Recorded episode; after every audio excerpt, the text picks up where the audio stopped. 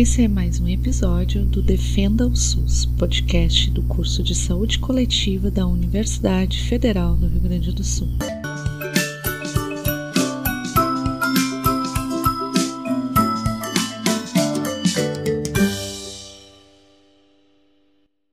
Aqui quem fala é Sandra Ritter e hoje vou entrevistar o professor Roger Secom, da Universidade Federal de Santa Catarina.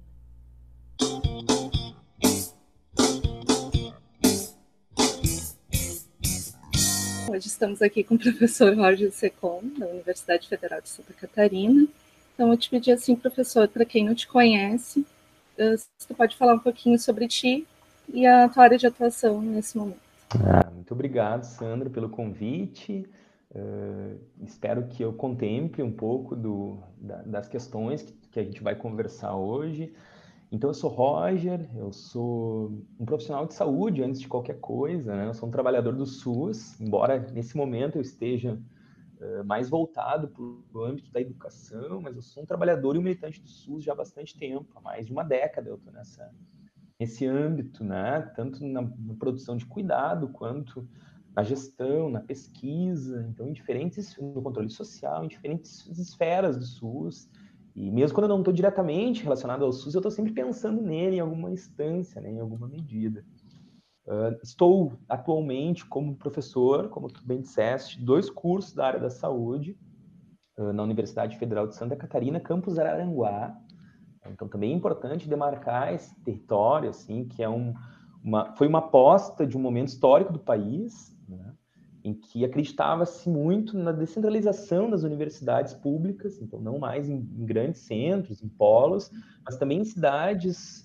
Eu não gosto muito do interior, né? Porque as, as cidades pequenas elas têm um desenvolvimento interessante que quase que se equipara às, às capitais, mas para pequenas cidades, né? para poder tensionar, especialmente para poder tensionar e transformar um pouco a realidade social da região. Então estou nesse lugar em Araranguá cidade de praia, uma cidade maravilhosa de morar. Tenho gostado muito de estar nesse lugar. E estou na educação, estou na, na, universidade, uh, promovendo ações de ensino, de extensão, de pesquisa, de integração ensino-serviço.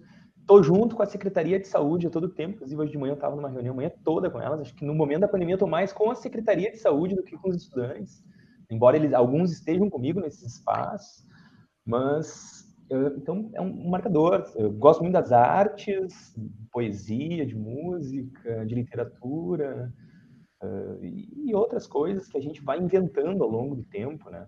Então, é, e que são formas de se comunicar, né? Também. Exatamente, exatamente. Então é, é isso. Estamos nesse momento, nessa pandemia maluca, né, Sandra? E tentando pensar diante disso tudo, embora às vezes se torne tão difícil, mas estou à disposição, né, nesse momento, de, de ti, do curso de saúde coletiva, do qual eu tenho muito carinho. Eu trabalhei no curso, fui professor substituto, e por muito tempo eu também fui. Uh, eu trabalhei com a Estela, então por muito tempo eu, eu tive, embora não com vínculo institucional, eu estive sempre presente no curso, dando aulas para a Estela, ofertando coisas aí na universidade. Poderia trazer assim de um panorama bem geral do, do SUS. Uhum. Questão que antes, em algumas épocas passadas, a gente podia né, afirmar algumas certezas no âmbito do SUS. Hoje a gente parece que está tão difícil a gente elaborar um pensamento desse momento atual do Sistema Único de Saúde. Né? Nós somos defensores há bastante tempo do SUS, mas a gente tem que lembrar que o SUS é feito de pessoas, é feito de mecanismos de gestão, né, de processos decisórios, de tomada de decisão. Então, o SUS ele não é um algo, né, ele não é um, um objeto, ele não é uma instituição já dada.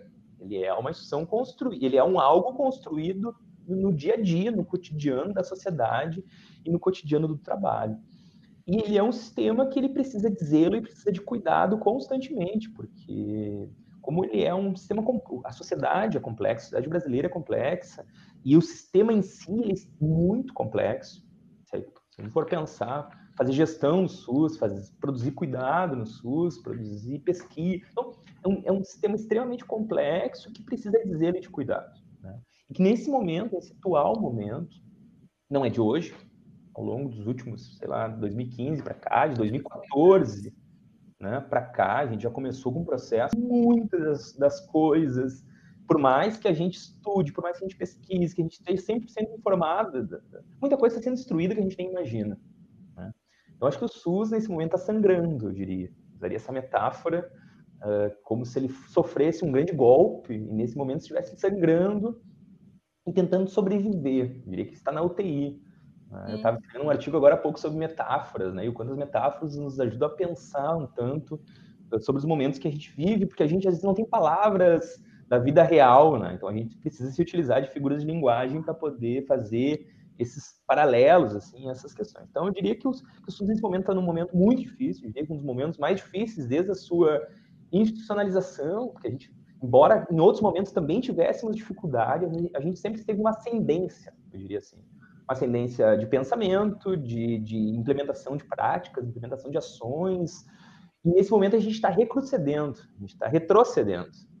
Né? Então, é como se a gente tivesse experimentado uma potência e no momento a gente estivesse perdendo essa potência. Né?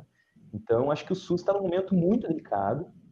Acho que a gente está, embora tenha correspondido, tenha, tem práticas ainda em funcionamento, também tem um corpo de conhecimento, um, um, corpo de saberes, que por mais retrógrado que sejam os nossos gestores, há uma máquina que ainda continua em funcionamento. Né? Há trabalhadores engajados, há usuários no âmbito do controle social, há pesquisadores, há professores, mas é com muita luta, né? Então, é com muita energia. E a energia e a, e a e a gente nem sempre tem os nossos corpinhos com a potência máxima para poder produzir. Nem sempre a gente está, enquanto uhum. trabalhador, enquanto professor, enquanto estudante, apto para estar tá nessa luta todos os dias, durante 24 horas por dia, já que para tudo precisa ter resistência. Então, seria muito mais fluido se a gente tivesse uma aposta política no SUS. E nesse momento a gente não tem, e por isso a gente tem visto os péssimos indicadores dos últimos tempos, não só da pandemia, a gente for pegar a cobertura vacinal, cobertura de saúde da família, visita domiciliar, doenças, outras, né, as taxas nossas de mortalidade, de acesso a serviço. Né? Se a gente for fazer um censo mais básico, aqui a gente vai ver uma série de, de, de dificuldades de acesso, seja nas pequenas cidades, nos grandes centros. Então, acho que a gente está numa das piores situações que a gente já vivenciou no âmbito do SUS, e isso eu, eu lamento muito por essa situação.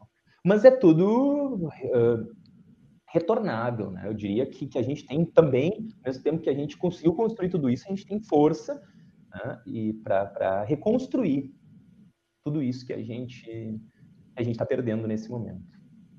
Eu trabalho já há 13 anos no Hospital Fêmea e eu vejo assim é triste. Eu vejo os colegas assim que são trabalhadores do SUS que estão ali, né? o seu sustento, falando mal do SUS, né? fazendo propaganda de plano de saúde. Uh, nós somos incentivados lá a ter plano de saúde. Uhum. E daí debocham de mim. Ah, lá vem tu defender o teu SUS. Uhum. Vai trabalhar no Einstein, né, filho? Exatamente, exatamente. Bem difícil, porque daí a gente, eu achava, minha cabeça ingênua, de recém-graduando saúde coletiva, que essas questões políticas não chegavam tão ali, sabe? Mas chegam. E daí a, a visão do, do curso nos dá é de começar a enxergar as coisas de outra maneira. Uhum. Porque algumas coisas andam, porque que outras não. E o quanto influencia essa política né, nacional, influencia diretamente no nosso dia a dia. Diretamente, diretamente. E de uma maneira que às vezes a gente não consegue nem avaliar, né? Porque vai mexendo na, na, na, produção das nossas subjetividades, vai produzir outras subjetividades, vai produzir outras formas da gente pensar, da gente compor esse mundo, da, da gente existir, da gente resistir. Então, tudo isso vai, vai nos afetar em alguma medida, né? Então, assim, agora tu estás no, em Santa Catarina, né? Algum tempo já. Uh, especificamente no, em Santa Catarina, a questão da saúde hoje, claro, em função da, da Covid, como tu vê, que pode dar de panorama assim, para a gente. Uhum. É, eu, eu, não tem como responder Santa Catarina como um todo, embora seja um estado pequeno, né? não, não tenho acompanhado todas as cidades e todas as regiões uh, de Santa Catarina.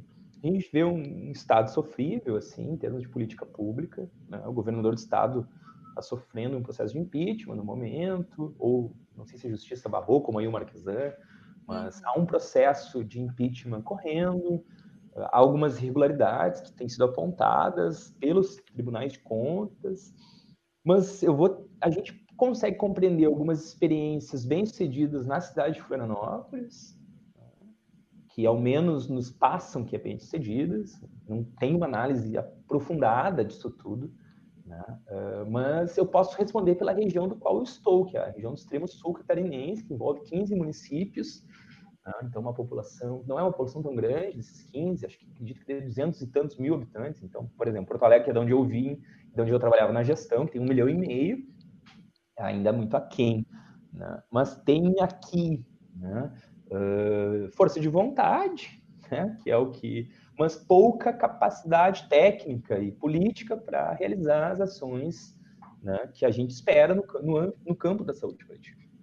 Então, há, uma, há um desejo, eu diria, de, de pôr em funcionamento, especialmente pelos, pelos gestores né, desses municípios, mas falta uh, concepções técnicas. Né? Então, parece que a gente está fazendo discussões quando a gente tinha lá na década de 90. Então, muitos, muitos conceitos, muitas práticas, muitas formas de, de funcionar o SUS que em Porto Alegre eu tinha vivenciado nos últimos 10 anos da minha vida, né? eu, não, eu não consigo escutar esse mesmo eco aqui. Né? Então, uh, com, com, ações extremamente avançadas, né? consultório na rua, uh, acesso, acolhimento, uh, redução de danos. Então, no âmbito de tecnologias, né? tecnologias no sentido das tecnologias leves, tec...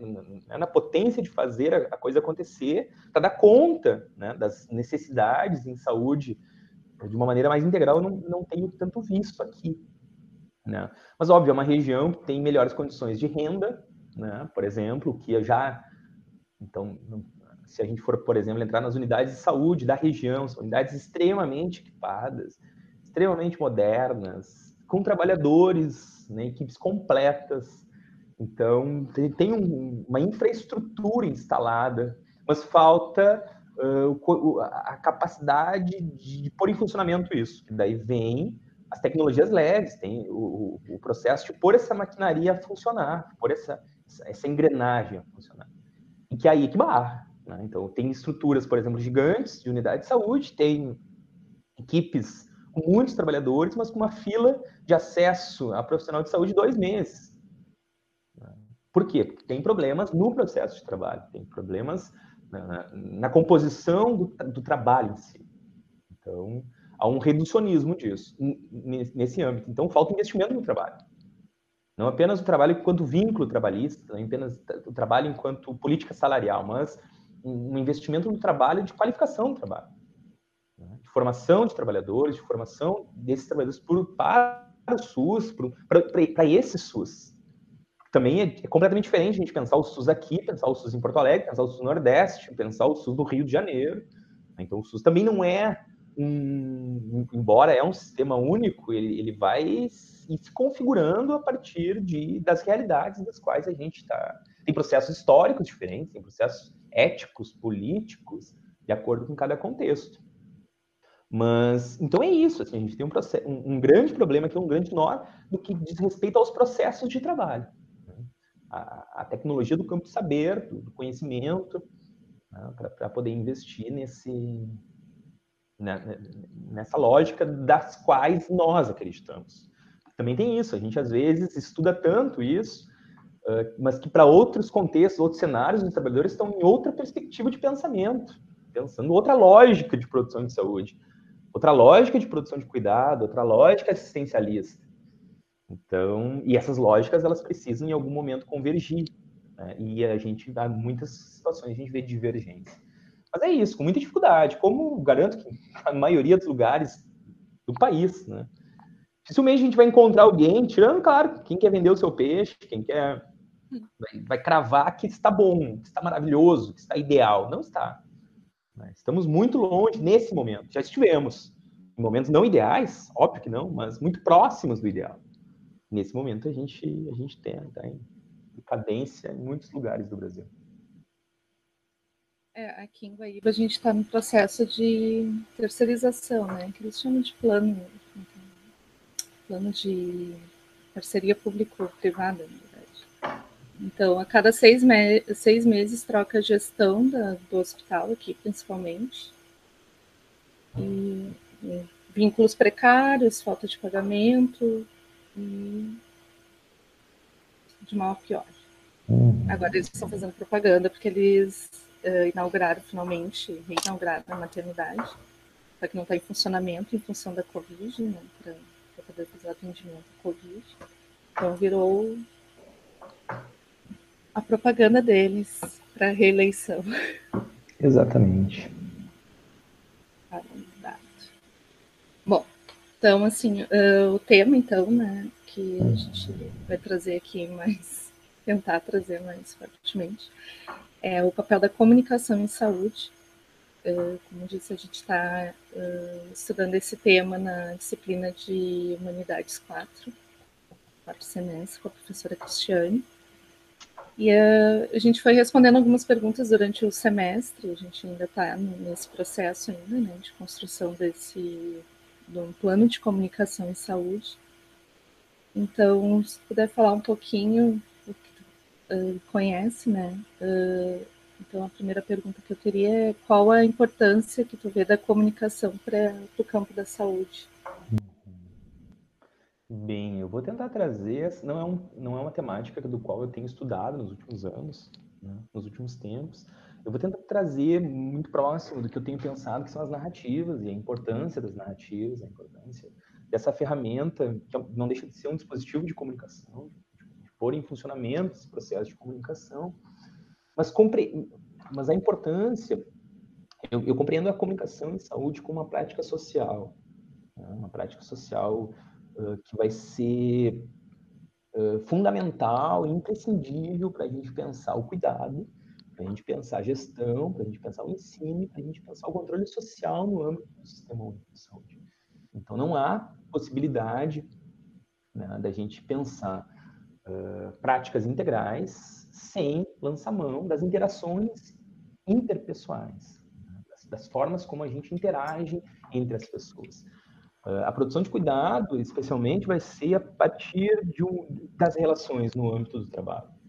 Não existe, e aí pode até resgatar o nosso saudoso Merri, né, que, ele, que vai trazer uma perspectiva do qual eu me filio bastante, no sentido da produção do trabalho vivo em ato, né, em contraponto ao trabalho morto, em contraponto a, a uma lógica, daqui a pouco, até biomédica, tecnicista, hospitalocêntrica, que vai castrar a relação, ou não vai considerar, vai impedir a relação entre sujeitos, né? numa lógica de, uh, de, de, desigualdade, de, certa desigualdade nas relações de saber e relações de poder. Como se o profissional soubesse um algo e o, e o, e o usuário do serviço, ou o trabalhador de um posto hierárquico menor, inferior nessa lógica, não é, é, é, apenas um sujeito passível de absorver o que aquele outro está dizendo.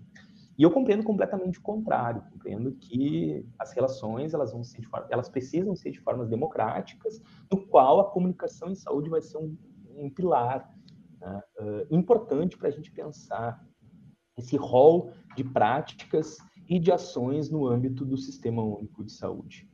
Né? Então a gente pode pensar Uh, a comunicação, meu ver, nas relações, no campo das relações, né? ela, vai ser, ela vai se dar no campo das relações e a gente pode utilizar diferentes instrumentos, diferentes ferramentas para pensar isso. Né?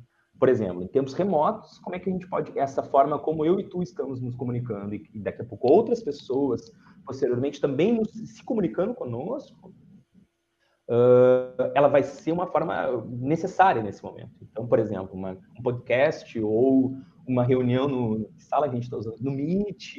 Então, vão ser dispositivos que são importantes para a gente pensar a comunicação, para a gente colocar essa, essa, essa, essa, essa engrenagem em funcionamento. mas vai ter alguns pressupostos pelo meu, pela minha concepção, assim, né? Acho que um dos pressupostos é a gente ter a, a, comunicação ela ser capaz de afetar e ser afetada. Né? Então eu preciso, aí vai ter um, um, um atravessamento do campo dos afetos? E que eu gosto de chamar, por exemplo, nesse meio, as mídias sociais ou os meios remotos do qual a gente tem se utilizado muito, tanto para dar aula, para fazer reuniões, para viver nesse momento, para sobreviver nesse momento, eu diria que tem uma possibilidade aí, que eu não gosto muito de chamar de ensino remoto, mas de um real virtual, né? onde a gente também pode colocar uma potência a mais dos encontros virtuais. Né? E por si só, para a gente produzir esses afetos que eu, que eu falei antes, a gente precisa de uma certa potência dos nossos corpos. A gente precisa uh, apostar na potência dos encontros, apostar na potência dessas ferramentas, para a partir daí a gente tirar um algo. Né? Que o processo da comunicação, para mim, um dos principais resultados é a nossa produção de sentido e de subjetividade nos corpos das pessoas dos quais a gente está se comunicando. Então, esse nosso encontro, claro, vai ter, ele vai ser útil para várias questões, mas para mim o principal é eu produzir algo em ti, produzir algo em mim. Né? Eu produzir algo em, naqueles que vão nos escutar depois e essas pessoas produzirem algo em mim, em alguma medida. Pelo simples fato de eu estar estimando que elas vão me ouvir, elas já, né? E, e eu estar tá com o meu corpo aqui na potência máxima contigo, isso para mim já vai me produzir algo. Né? E, e, e, essa produção incessante, infinita, né? que, que, vai absorver, que vai envolver o campo da, da, da comunicação em saúde, é uma aposta e é uma saída para esses momentos duros e para esses momentos dos quais a gente a gente tem enfrentado. Uh, e eu acho que uma das questões que a gente perdeu, que a gente tem perdido, é no campo da comunicação em saúde. Né? A gente deixou, por exemplo, a pandemia nas mãos da mídia, praticamente. Né? A gente se comunicou mal.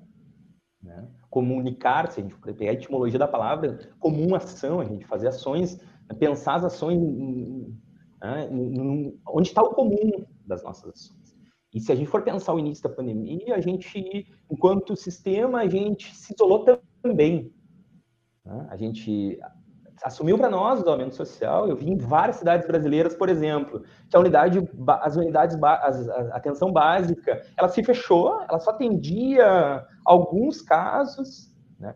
E onde era o momento da gente extrapolar a atenção básica, a gente se restringiu. A gente colocou N, aqui na região, principalmente, aí em Porto Alegre, idem, né? Fica em casa e só vão se caso uh, acontecer uma tragédia.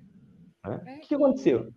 Eu estava há pouco tempo de plantão no centro obstétrico, lá no hospital. Tinha uma mãe com provavelmente 40 semanas, né, uhum. estimada, que ela falou que ela não fez o pré-natal, porque o posto, que era próximo à casa dela, fechou.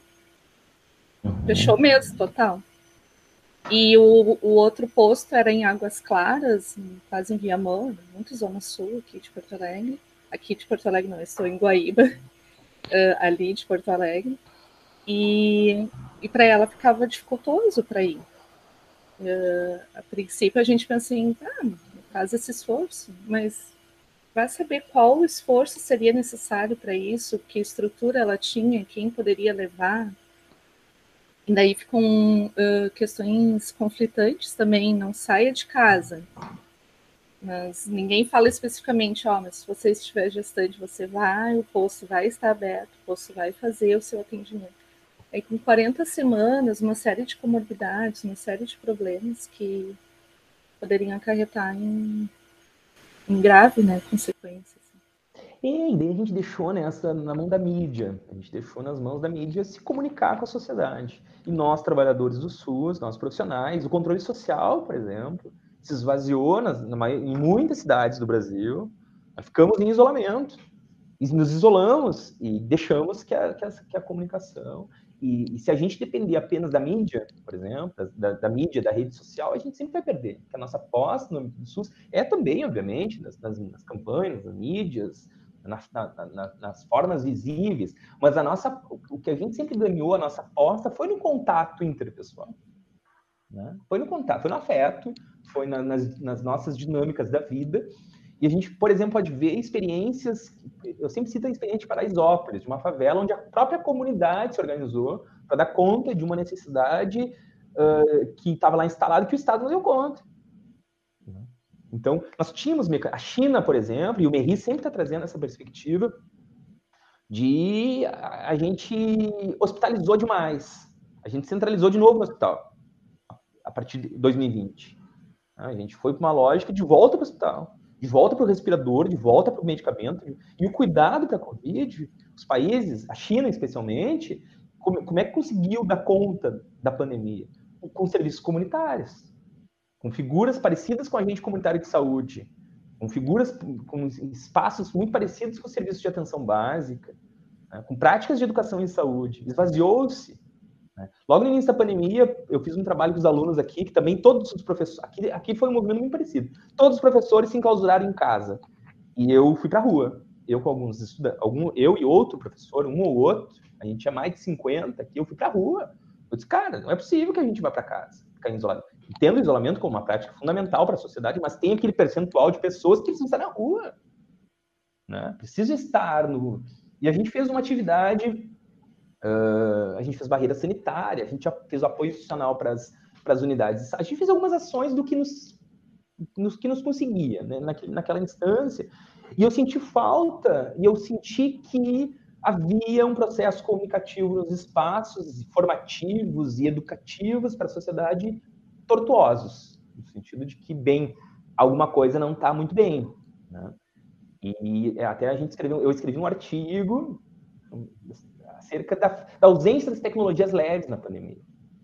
A ausência da comunicação em saúde, da comunicação na saúde, da comunicação e saúde, né? de, de, de, ferramentas e dispositivos que nós lançamos mão há mais de 30 anos e que nesse momento apagamos. Né? Apagamos em alguma medida. E a gente lançou, deixou nas mãos da mídia, do Jornal Nacional, do Fantástico, das rádios, das cloroquinas da vida, das fake news, produzir sentido na vida das pessoas. E o sentido que foi produzido foi completamente capitalista, o sentido comercial, mercantilizado, de interesses de alguns. Mas eu acho que nesse momento a comunicação em saúde, a educação em saúde, a educação permanente, a educação popular são práticas necessárias como nunca, eu diria. Exatamente. E a gente trouxe a questão assim da comunicação em saúde uh, em relação aos uh, diretrizes né, e princípios do SUS.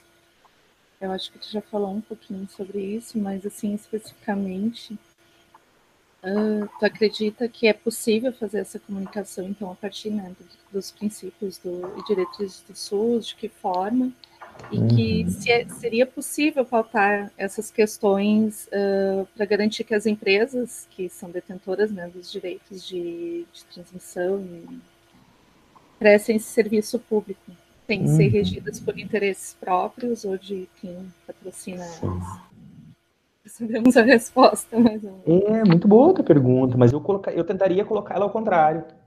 Eu, colocar, eu tentaria inverter a pergunta. Né? Eu diria que, uh, que a gente só atingiria as diretrizes e os princípios do SUS por meio da comunicação em saúde. Não existe como né, a gente... Então, eu inverteria né, a questão no sentido de que para a gente dar conta dos princípios das diretrizes do Sistema Único de Saúde, a gente, obrigatoriamente, eu diria, obrigatoriamente, a gente precisa de práticas, de, de exercício da, do, no campo da comunicação em saúde, da educação em saúde e de outras práticas que produzem sentidos e produzem subjetividade nas vidas, na vida das pessoas. Para mim é isso, para mim também não adianta eu, eu, eu acho que uma das, das, das formas, e por isso que é tão difícil da gente avaliar as efetividades, né, a tão famosa e falar de efetividade das nossas práticas. Qual tenho vários ques nisso, né, nesse termo, mas só para a gente ilustrar um pouco mais, é que a gente, na, na maioria das situações, a gente não consegue avaliar as subjetividades, os efeitos que essa, as práticas de comunicação em saúde e de educação em saúde produzem nas vidas. Né? A gente não tem ferramenta, tamanha subjetividade daquilo que a gente faz no âmbito naquilo que a comunicação em saúde oferta. Então, por mais que eu faça, sei lá, eu trabalho num território específico, só apostando em práticas de comunicação em saúde, educação em saúde. Dificilmente eu vou conseguir estabelecer uma relação de causa e efeito do que aquilo que eu estou fazendo, né, ele produz determinado resultado na vida das pessoas. Dificilmente eu vou conseguir. É claro que algumas coisas vou, né? Porque a maioria das coisas, dos efeitos do campo da comunicação em saúde, são efeitos objetivos. São efeitos que não, não existem mecanismos racionais de mensuração. Né? E a gente tem, tem que. E isso é uma ética, quase que uma ética humilde da gente ver as coisas. Nem tudo que a gente faz a gente consegue ver os resultados. E nem por isso eu vou deixar de fazê-lo. Né? Porque os resultados, esses resultados, entre muitas aspas, ele é, ele, é, ele é infinito. Ele é infinito. Essa conversa que nós estamos tendo, ele tem um resultado que a gente não sabe. A gente não sabe. A, a, a, a ação no mundo, a nossa existência no mundo produz resultados que a gente não sabe quais são. É, é de uma escala infinita de possibilidades. E é aí que se insere o campo da comunicação em saúde, do meu ponto de vista. Né? Que é a partir dos encontros. Em relação, então, estou o assunto das redes sociais e da internet, né? E como garantir equidade, participação, universalidade, integralidade? Eu acho. Tem uma questão que eu não, que eu não respondi na questão anterior, né? Que eu, que eu me. Se as, as, os meios de comunicação privados poderiam dar, né, poderiam dar conta. Olha, Sandra. Se a gente for pensar uma utopia, sem considerar a história do Brasil, sem considerar a história do capitalismo, sem considerar o, a força que essa ideologia tem, da ânsia por poder, da ânsia por acúmulo de capital e da ânsia por acabar com, com, com o sistema público, a ânsia com ódio ao pobre, com ódio à pobreza, com ódio aos miseráveis, aos excluídos, eu diria que pode. Sim, né? É? Eles mesmos produzem. Exato. Eu diria que pode. Agora, para um, uma concepção mais realista e mais obviamente minha, né? eu diria que é pouco provável. Embora possível, pouco provável. Né? Pouco provável. Então, não seria uma aposta que eu faria.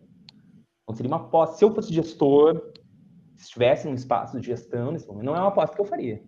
Né? De... Porque existem, como eu disse, existem outras formas. Existem outras formas. Por exemplo, a gente está numa resistência nesse momento político no país apenas em rede social. A gente não está nas ruas. Não existe nenhum, quer dizer, deve existir, mas eu digo um movimento nacional do qual a gente, eu e tu aqui, tenhamos conhecimento de grande impacto hoje. Não tem. Não sei se tu conhece algum. Há quantos meses a gente não vê um movimento impactante, um movimento político nas ruas, de fato? Faz tempo. Acho que o último. Ele não, quem sabe? Acho que eu participei o ano passado de um abraço ao URGS. Esse é. em 2019. É, quem sabe nas eleições, o ele não, foi um movimento político interessante. Na rua, mas agora. Exato. E por quê? A gente está apostando numa ferramenta que, historicamente, é da elite. A internet, a, as, as, as, redes sociais, as mídias sociais, e que, historicamente, nesse espaço, a gente, tem, a gente perde. Que envolve capital, envolve mecanismos de disseminação de informação em massa, envolve as, as, emissoras privadas envolvem uma barganha com ele. Então, eles detêm esse, esse, esse, mecanismo. Eu acho que, do meu ponto de vista, a saída não seria a gente tentar se aliar a eles nessa, nessa esfera, mas sem elaborar muito também esse pensamento. Esse pensamento, acho que eu sou mega. Estou elaborando essa, esse pensamento aqui contigo. Mas eu não me aliaria, não, não faria essa aposta. Eu faria aposta da comunicação em saúde no âmbito do, do, trabalho, no âmbito das relações, no âmbito da comunidade, no âmbito do controle social, no âmbito da visita domiciliar, né? no âmbito da associação de moradores, né? que é onde a vida acontece. Ninguém quer saber de SUS. No, o, o meu vizinho aqui não quer saber de SUS na, no, no, Instagram dele, ou na, ou na Globo, ou na RBS, ou seja lá onde for. Não quer. Ele quer ver jogo de futebol, ele quer ver foto de pessoas, ele quer ficar no Facebook, ele, ele não quer saber. Se souber de SUS, é uma notícia breve. Agora, se eu faço uma visita domiciliar na casa dele e consiga, a partir do campo dos afetos, né, no campo da, da, das relações democráticas, eu conseguir estabelecer um diálogo com ele, de fato me comunicar com ele, eu acho que para nós seria uma, seria uma aposta muito mais ética e muito mais coerente com as nossas propostas desde antes da reforma sanitária. O olho no olho, aposta. E tem como fazer durante a pandemia. Né? Tem, tem mecanismos que a gente possa nos proteger, proteger esse morador. Claro que a gente não vai fazer a nossa velha visita domiciliar maravilhosa das quais a gente fazia, que era sentar, tomar um chimarrão com, com, com esse camarada, que, que, é uma aposta. E isso é uma aposta de, também de afeto, também genuína, também de, de do, do, campo da, da, da solidariedade da justiça social. Então, a gente não vai fazer essa, mas tem outras. Né? Eu posso fazer uma visita domiciliar, ficar no pátio, a, a, a 3 metros de distância, com máscara, com um álcool gel, produzindo um diálogo franco, olho no olho. Né? Enquanto trabalhador de saúde, enquanto atenção básica forte, enquanto inserção do trabalhador agente comunitário de saúde com formação, um agente comunitário do qual ele se forme no serviço, né? Não só ele, mas os outros, os demais agentes, da, né? os demais atores. Então, eu apostaria no âmbito da comunicação nesse. E daí, sim, a tua próxima pergunta, eu acho que daria conta. Quer dizer, daria gente nunca vai dar, né, Sandra? É uma... Mas eu acho que a, que a utopia é o velho Galeano, né? nosso velho Galeano, que a utopia é, é nos pôr a caminhar. Que eu, eu não, a gente vai atingir a universalidade do qual a gente tanto espera, a integralidade das ações. Não sei, mas essa, é, esse norte nos coloca a caminhar, nos coloca numa busca, nos coloca numa busca incessante. Agora, não posso dizer não vamos alcançar e parar. Bem, é utópico, eu vou parar. Não, a gente tem que ir sempre na busca desse alcance. E, e para mim, as relações elas vão ser muito importantes. Outra pergunta é, a gente atualmente, claro, eh, não atualmente só, mas na história do SUS a gente está mais habituado a ter uma imagem ruim que a própria mídia né, tradicional passa, de filas, de demora, de precariedade, de e como que a gente eh, pode então a partir das, das ferramentas de comunicação que a gente tem favorecer essa imagem do SUS trazer né, o SUS de volta, vamos dizer assim, mostrar a potência dele né, para as pessoas. Uhum. Eu acho, eu acho que, acho que quando eu digo que a gente precisa apostar nas relações interpessoais e, e no âmbito do trabalho, também não, eu não quero dizer que a gente abandone as mídias sociais, os meios de comunicação, não, não é isso. Né? A gente sim precisa apostar e eu acho que a gente precisa apostar uh, num, num processo processo ético de, de, de, de valorizar o sistema único. Eu não, eu não gosto muito do termo valorização do sistema único de saúde, assim, enquanto como se ele fosse uma mercadoria a ser vendida. Também não é algo que me, me atrai, essa, essa, essa concepção. Né? Mas enquanto um dispositivo de, de produção de significado, né? enquanto uma ética solidária, enquanto um, um exercício ético de cidadania, de solidariedade, né, de uma aposta incessante desses mecanismos. Mas não apostaria só neles, como eu disse antes. Eu sou um afeito às relações. Né? Eu me, eu, eu, ao menos eu tendo a me capturar mais nas relações interpessoais. Eu tendo a eu sinto que eu capturo muito mais nas relações interpessoais do que o que eu posto no meu Instagram ou no meu Facebook, seja a postagem mais bem feita que eu fizer. Né? Por exemplo, se eu, vou, sei lá, se eu publicar esse artigo eu estou escrevendo agora, um pouco antes da reunião eu estava quebrando a cabeça nesse artigo. Se eu postar esse artigo para alguém, ou se eu mandar no WhatsApp para alguém, dificilmente essa pessoa vai ler. Dificilmente, não é? A gente sabe. Agora, se eu sentar com essa, mesma pessoa e dizer, cara, esse artigo aqui, ele tem isso, ele tem aqui mostrar, sentir o cheiro, sentir a vida que pulsa nele, eu acho que a gente conseguiria, eu conseguiria ter mais eco, né? ter mais expansão das nossas formas dos quais a gente se comunica. Né? Embora a gente precisa sempre, claro, apostar YouTube, Twitter, Instagram, mídia, televisão, rádio, a gente tem que ocupar todos os espaços. Tem, temos que ocupar todos os espaços enquanto trabalhadores, né? ou militantes, defensores, uh, do Sistema Único de Saúde, mas não se restringir apenas nisso e sim também apostar nas relações. Nesse sentido, como incentivar e fomentar isso na formação dos profissionais, principalmente na área da saúde coletiva? Práticas. É né? Uhum. Exatamente. Eu diria que, é, que é um, também é outra, é outra prática que a gente precisa todo tempo estar tá fomentando. Né? Acho que os estudantes e a, e a, e a própria formação no âmbito do, do, da saúde no Brasil, ainda ela está regida muito fortemente por uma lógica biomédica. Né? Por uma lógica biomédica, uma lógica biomédica que é capturante, que é uh, ela vai ser capturante, que ela vai ser uh, que ela vai ser sedutora, que ela vai ser uh, nesse sistema vende-se uma lógica muito mais rentável, uma lógica muito mais capitalista, do qual a gente sempre, a todo tempo a gente precisa competindo com essa lógica. Tá? Ela, parece que são duas coisas apartadas, a clínica para um lado nesse momento do qual eu estou lecionando, num curso que é de medicina e um curso de fisioterapia, ambos com uma lógica clínica, uma lógica tecnicista, uma lógica biomédica muito forte. É diferente de, de por exemplo, um curso com a amplitude da saúde coletiva, é uma perspectiva né, que já vem de berço, né, vem de dentro, é orgânica, as apostas das quais a gente faz. Num curso que historicamente é biomédico, é muito difícil e a maioria dos cursos no âmbito da saúde, eles são biomédicos, eles são tecnicistas, eles são hospitalocêntricos, eles são mercadológicos. Tá? Então, é uma aposta ética, que não passa só pelos estudantes, também passa pelos professores, também passa pela sociedade. Então, é uma reforma muito, muito mais ampla do que apenas experiências pontuais, né, de um esforço quase que hercúleo, às vezes, no âmbito do, no âmbito do, né, da educação, de alguns professores para dar conta de um, de um, algo que é maior.